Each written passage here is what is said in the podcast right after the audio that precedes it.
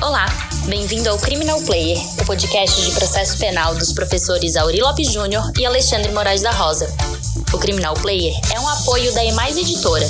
No site www.emaiseditora.com.br você encontra material de qualidade e gratuito. Siga o Instagram @emaiseditora para ficar por dentro das novidades. Você pode seguir também o Instagram dos professores Auri Lopes Júnior, arroba Auri Lopes JR, e Alexandre Moraes da Rosa, arroba Alexandre Moraes da Rosa, para ficar por dentro de tudo o que acontece no mundo do processo penal. Olá, ouvinte do Criminal Player. Hoje nós temos a nossa colega juíza do TJ da Paraíba, Regina Josita, que tem um perfil muito divertido, muito legal, cheio de dicas para vocês no Instagram. Nós vamos dar a indicação no final. E ela escreveu alguns textos recentes, um deles que eu a convidei para falar é O juiz pode decretar prisão preventiva de ofício. Ela escreveu com Leonardo Barreto Moreira Alves, que está publicada no Conjur. Além disso, ela é mestre em direito e ela tem um, além poetisa, tem um, um, uma longa trajetória não só como palestrante, mas também na profusão de conhecimento para que as pessoas possam lutar e ir adiante. Mas agora que a gente vai vai tocar nesse primeiro momento é sobre as controvérsias decorrentes da Lei 13.964, pacote anticrime, e fundamentalmente da subsistência ou não da possibilidade do juiz decretar prisão de ofício. Então, Gina, seja muito bem-vinda ao Criminal Player e a palavra é tua. Inicialmente, eu gostaria de saudar você, Alexandre. Eu tenho a honra de ter você como colega magistrado. Agradecer pelo convite e parabenizar você e o Auri Lopes pelo programa.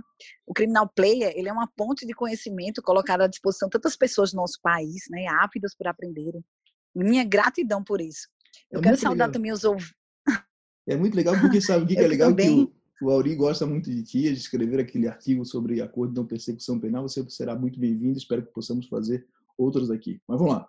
Certeza. Então eu quero saudar também os ouvintes, né? Dizer que essa escolha, né, que você, ouvinte, fez hoje de estar ouvindo o Criminal Player, foi a melhor escolha. Porque o conhecimento é algo que ninguém tira de nós podem tirar nossa liberdade, podem tirar nossos bens, podem até nos deixar reclusos em casa por causa de uma pandemia, mas o conhecimento é algo que ninguém tira de nós. Então, eu gostaria de saudar você e de dizer que você está no lugar certo, não é verdade, Alexandre? Vamos lá, bora. Pois é. O tema que eu me dispus a enfrentar é bastante polêmico, né? Eu confesso que eu fiquei um pouco temeroso, Alexandre, debater com você. Que Porque nada. eu sei que você, juntamente com a Auri, defendem a ferro e fogo a tese de que o pacote anticrime acabou de vez com a decretação ex ofício de prisão preventiva no nosso país pelo juiz. Né? Mas Sim. como eu sou brasileira, não desisto nunca, estou aqui para dar minha opinião, viu, gente? Minha claro, opinião. Claro, então, olha claro. só. Antes de mais nada, eu quero deixar claro, né, que, viu, Alexandre, que eu sou totalmente favorável a uma mudança de paradigma na cultura do processo penal brasileiro.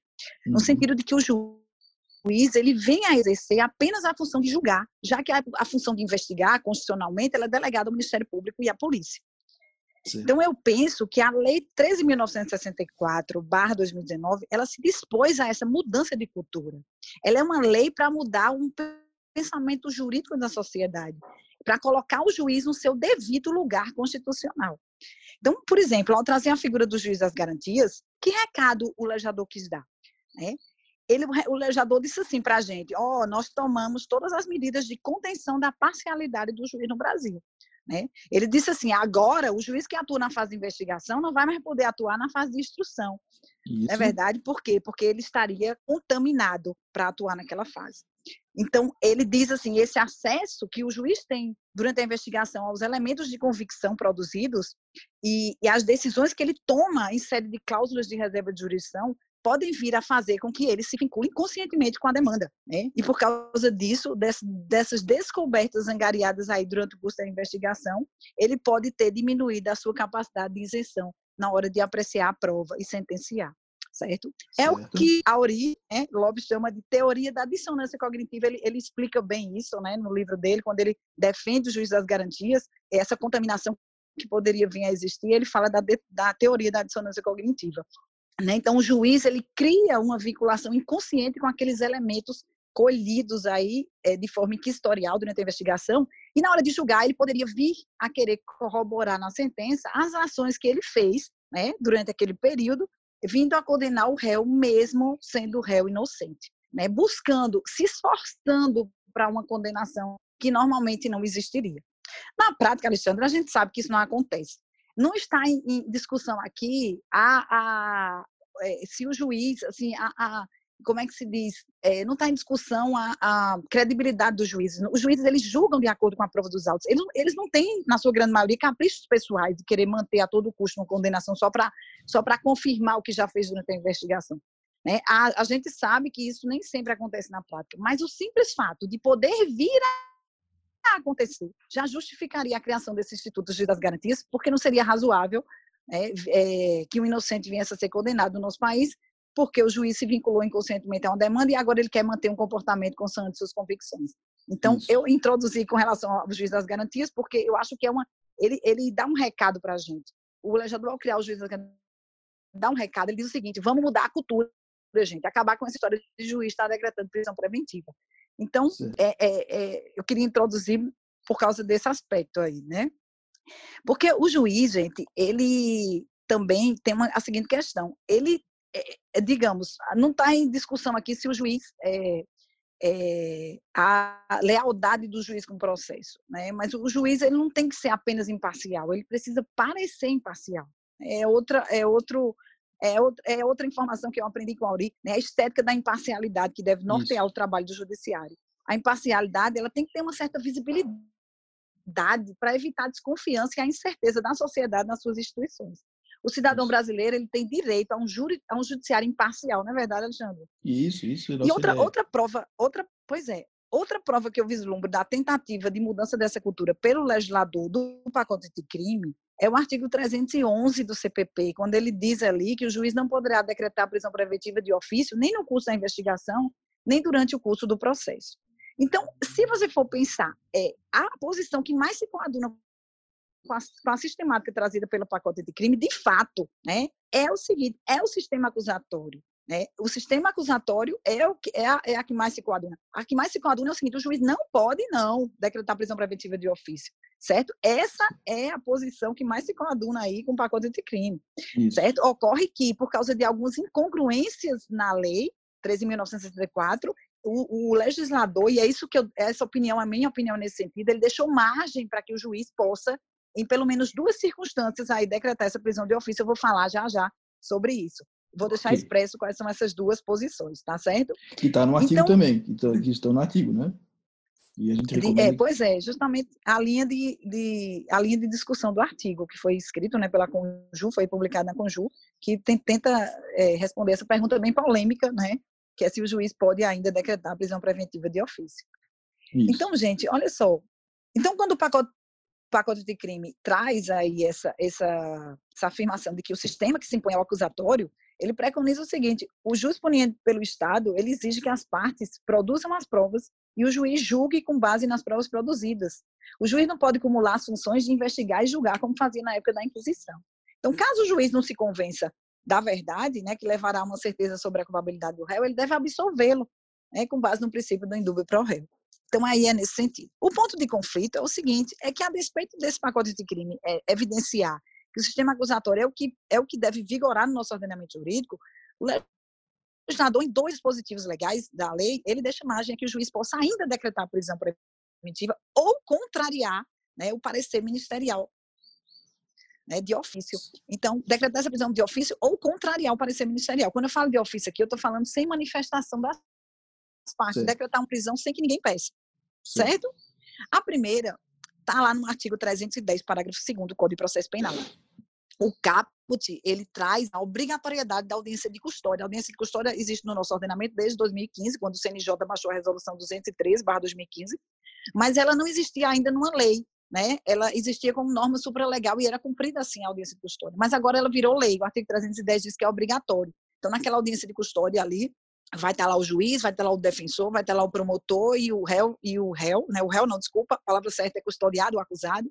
O juiz escuta esse, essa pessoa e vai dar uma decisão a respeito de se converte ou não aquela prisão em flagrante e prisão preventiva. No parágrafo segundo, o legislador diz o seguinte: é, o juiz deverá, ele usa a palavra deverá, denegar a liberdade provisória se verificar que o agente é residente ou que entrega a organização criminosa armada ou milícia ou que porta arma de fogo de uso restrito. Então, o, trazendo para a prática, o que é que vai acontecer? Vamos visualizar aí, gente, uma audiência de custódia. O juiz escutou o, o acusado, ouviu o Ministério Público, que fala primeiro, né? E ouviu a defesa. O Ministério Público pugnou pela liberdade daquele acusado. E o juiz, sendo que o juiz percebe pela folha de antecedentes criminais que aquele acusado é reincidente, ele esse novo crime que ele praticou foi posterior ao trânsito em julgado do primeiro da primeira condenação.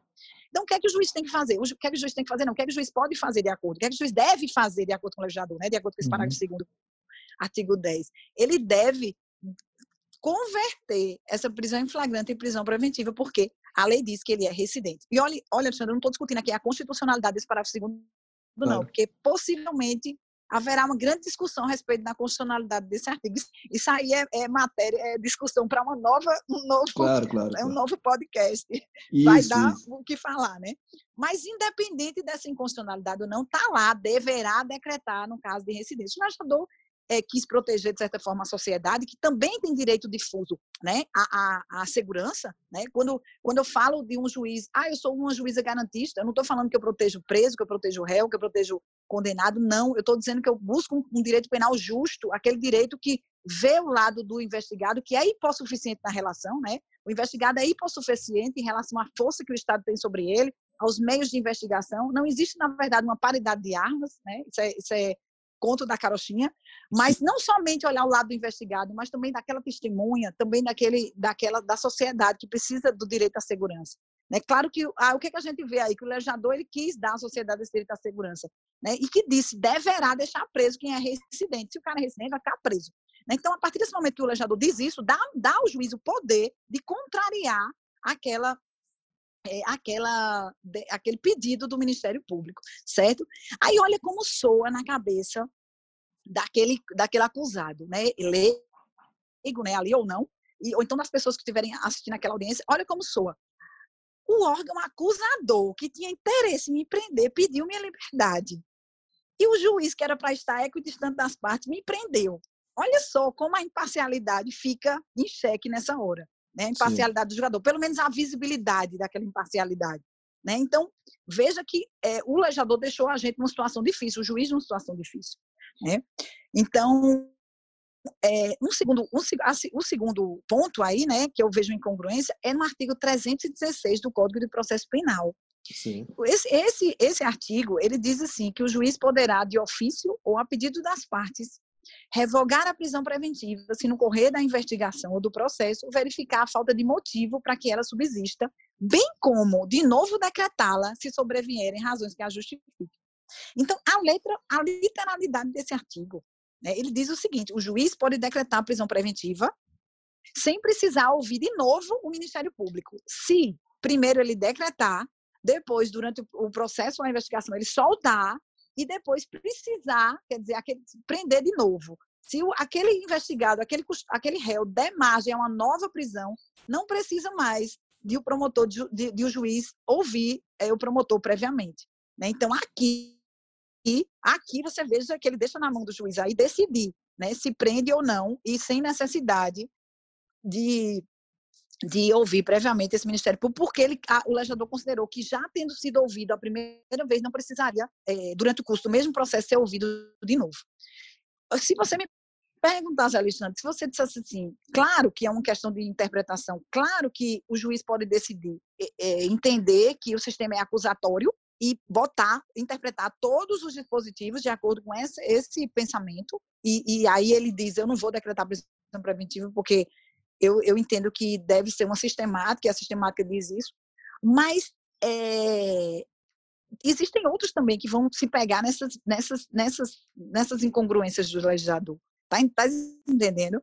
Se você disser a mim, Gina, bota aí uma metáfora, bota, me, me diz aí uma metáfora para me explicar o que é que tu tá querendo dizer. Eu, eu, aí eu, eu, você que gosta de metáfora, né? Eu li seu artigo sobre a história das barras aí, das, como é as histórias do. Da, Interessantíssimo aquele artigo que você do escreveu. Salto, salto de distância com a Janaína Matida. É, pois é, interessantíssimo. Então, se você me dissesse assim, Gina, usa uma metáfora e dizer o seguinte: pense em Adão e Eva no paraíso. Hum. Né? Tá lá Adão e Eva no paraíso. Deus disse: vocês vão por Deus. Aí Deus disse a Adão e Eva: vocês têm o paraíso todinho. Vocês podem hum. usufruir de tudo que tem no paraíso. Vocês só não podem comer da árvore proibida. Sendo que Deus pega e deixa a árvore lá no paraíso, à vista deles. Aí, como a carne é fraca, eles vão lá e caem em pecado e comem aquela fruta. Então, olha só, claro que o objetivo do legislador foi nobre. Quando a gente olha as, os debates feitos né, durante a fase de tramitação aí, porque essa, essa, esse juiz das garantias, por exemplo, ele data de 2010, não é uma coisa recente, né? Ela vem, é. ela vem naquele projeto que vai mudar o Código de Processo Penal. Então, quando a gente olha é, é, os debates, a gente percebe que a intenção foi mesmo é, consagrar o sistema acusatório, foi tirar do juiz esse poder de estar decretando prisão de ofício. Mas esse nobre objetivo do legislador, né? Ele deve, o legislador deveria ter se esmerado mais em promover uma reforma harmônica e coerente com todo o sistema evitando com a existência de dispositivos legais que muitas vezes são conflitantes. Né? De nada adianta é, a vontade, né, de, de, de, de nada adiantou essa vontade de tirar do juiz a responsabilidade de decretar a prisão preventiva se ele não escreveu na, a lei a contento. Né? Então, eu acho que o legislador pecou nesse aspecto aí. Essa, minha, essa é a minha opinião, Alexandre.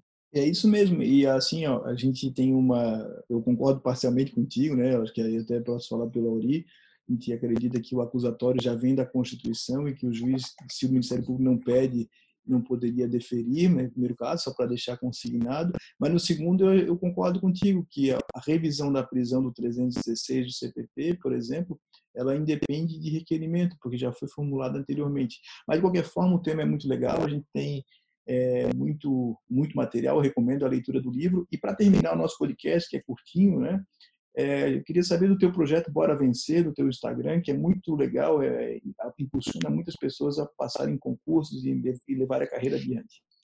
É, na verdade, antes de encerrar, eu quero dizer o seguinte, que essa questão é muito polêmica, mas a jurisprudência vai ajudar a gente a consolidar a respeito do tema. Então, possivelmente, depois de uns meses, a gente volta né, para debater claro. de novo o que é que estão discutindo na jurisprudência, tá certo? Olha só, Alexandre, na verdade, o que eu tenho para contar é uma grande novidade. Hum. É, eu sempre tive um sonho de escrever um livro. E eu, eu tenho um curso, eu fiz um curso é, ano passado pelo seufuturo.com. Eu sou apenas professora de um curso online. Foi um desafio para mim. Eu montei um curso de uma matéria de uma matéria que não existe no Brasil muito, que é o seguinte: ensinar os advogados a atuarem em audiências criminais. Sou juiz há 18 anos e tenho muita experiência. Já vi de tudo nessa vida, já vi muitos incidentes. E já vi também que tem muitos advogados que ficam com medo de fazer sustentação oral, que ficam com medo do juiz como se a gente fosse um bicho, né? Não sabe como se importar lá na audiência. Então, nesse, nesse curso, eu ensino, assim, como deve atuar em audiência, tanto a parte técnica quanto a parte mesmo de desenvolvimento pessoal do advogado. Que legal. Que legal. E a grande novidade é que desse curso, né, que está lá seu, na plataforma do seufuturo.com, saiu, vai sair, sairá em algumas semanas um livro, né? Eu, eu não sei, eu acho que é um livro bem pioneiro, é um livro curso, ele é intitulado assim, vai sair pela Juiz Pódio, intitulado assim, Curso Prático de Audiências Criminais para o advogado que tem pressa. Aquele advogado que não quer perder tempo, né, quer, quer aprender com quem já tem experiência, né, com quem está do outro lado da moeda, né, porque a gente vê que os cursos jurídicos eles pouco ensinam. Né, pelo menos aqui no Nordeste nós temos uma falta muito grande dessa parte prática. Isso é, na verdade, um, uma cultura brasileira. Porque, por exemplo, no meu curso, no meu curso, na, no meu curso de formação de magistrado, eu aprendi muito pouco a prática. Foi muita teoria ali. Eu, eu, eu me recebi de, de, aprender prática. E eu me lembro, Alexandre, que quando eu fui fazer minha primeira audiência, eu pense no medo. Me Imagina. diz aí, Alexandre, como é que foi? Como é que foi a tua primeira audiência? Tu se lembra? Lembro, lembro da primeira audiência que o advogado, uma audiência civil, que o juiz passou mal e o tribunal me mandou para, no meio da tarde, início da tarde, vai correndo fazer audiência. Cheguei lá para fazer minha primeira audiência. O advogado, qualifiquei a primeira testemunha, o advogado contradito. Eu disse: Meu Deus do céu, a primeira audiência. o que é isso? O que é isso que eu vi? Como é que eu faço isso? E a tua, como é que foi? É. A minha foi uma audiência de alimentos. Alexandre, tem o que fazer. Só perguntar se tem acordo. Eu me acabando de medo, me acabando. A sorte, a sorte é que tinha um juiz mais velho que me introduziu, assim, que disse, olhe, ele até me chamava de Galega, olhe, Galega, meu colega de trabalho, né? Olhe, Galega, você vai fazer essa audiência, presta atenção como eu faço e você faz. E é importante você repetir, olha só, gente, repetir só e o que o outro faz. E é importante, olha só, eu tenho que dizer, é importante você repetir a, o comportamento de alguém que faz certo Porque o que a gente tem visto muito por aí, eu acho que Alexandre também acontece isso com ele, é ver pessoas errando muito, juízes, promotores. Então, quando o advogado tá, está preparado, tem conhecimento, adquire conhecimento, ele, ele tem argumento para é, é, sair bem daquela situação, para até convencer as partes de que realmente existe um erro ali na, na, na, na conduta deles. Né? Então, com, claro, com diplomacia, né? com educação, com urbanidade, que é o que tem que mover aí. Então, é isso que esse livro se pretende. Então, estou muito feliz né? E eu quero deixar aí uma mensagem no final. Não posso antes. É, é, quem preconiza bora vencer tem que dizer algo nesse sentido. Eu quero dizer para essas pessoas que estão aí hoje em quarentena. Hoje esse podcast vai ficar vivo durante muitos anos, mas hoje nós estamos no Brasil numa situação de pandemia, todos reclusos em casa. Para quem for ouvir daqui a não sei quanto tempo esse podcast, né, que tiver é. interesse no tema, saibam que está acontecendo isso hoje na história. E, e para você que está em casa aí, deixa eu dizer uma coisa a você. Gente, nós temos dentro de nós, é, e até a Bíblia fala disso lá em Gênesis, duas nações. Eu, eu penso que nós temos duas nações dentro de nós, uma boa e uma ruim. Duas nações que se digladiam, que lutam entre, entre si. Então, vamos alimentar a boa, vamos alimentar hábitos bons, Vamos pegar essa quarentena para adquirir conhecimento, gente. Conhecimento ela traz luz para a nossa vida. Vamos é, é, fazer exercício, vamos aproveitar para coisas boas, maravilhosas. Vamos alimentar o, a nação boa que existe dentro de nós. Tá certo? Bora vencer! Isso aí, Gina. Então, Alexandre, muito obrigado, querido. Ó, quem quiser acompanhar o site da o Instagram da Gina é arroba H-I-G-Y-N-A Josita e Será uma alegria. Vamos postar depois lá no Criminal Player. Grande abraço, Gina. Obrigadão. Beijo no coração. Bora vencer.